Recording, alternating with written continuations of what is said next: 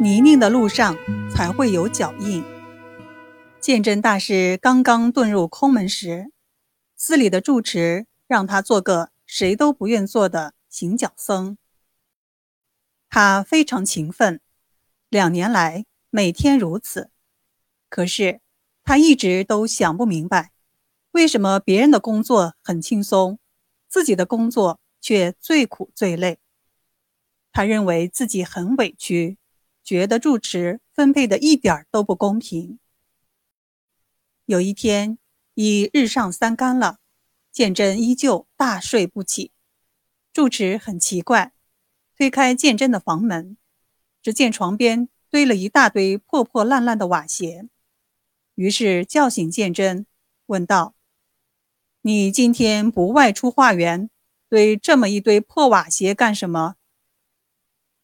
鉴真打了个哈欠，说：“别人一年都穿不破一双瓦鞋。”我刚剃度一年多，就穿烂了这么多的鞋子。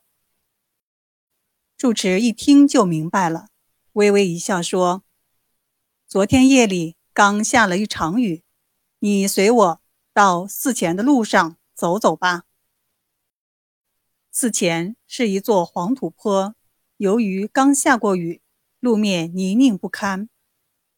住持拍拍鉴真的肩膀，说。你是愿意做一天和尚撞一天钟，还是想做一个能光大佛法的名僧？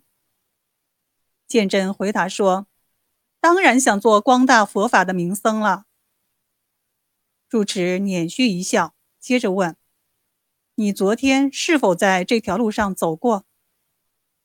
鉴真说：“当然了。”住持问：“你能找到自己的脚印吗？”鉴真十分不解地说：“我每天走的路都是又干又硬，哪里能找到自己的脚印？”住持又笑笑说：“今天你再在这条路上走一趟，你能找到自己的脚印吗？”鉴真说：“当然能了。”住持听了，笑着说：“泥泞的路上才能留下脚印。”世上芸芸众生，莫不如此啊！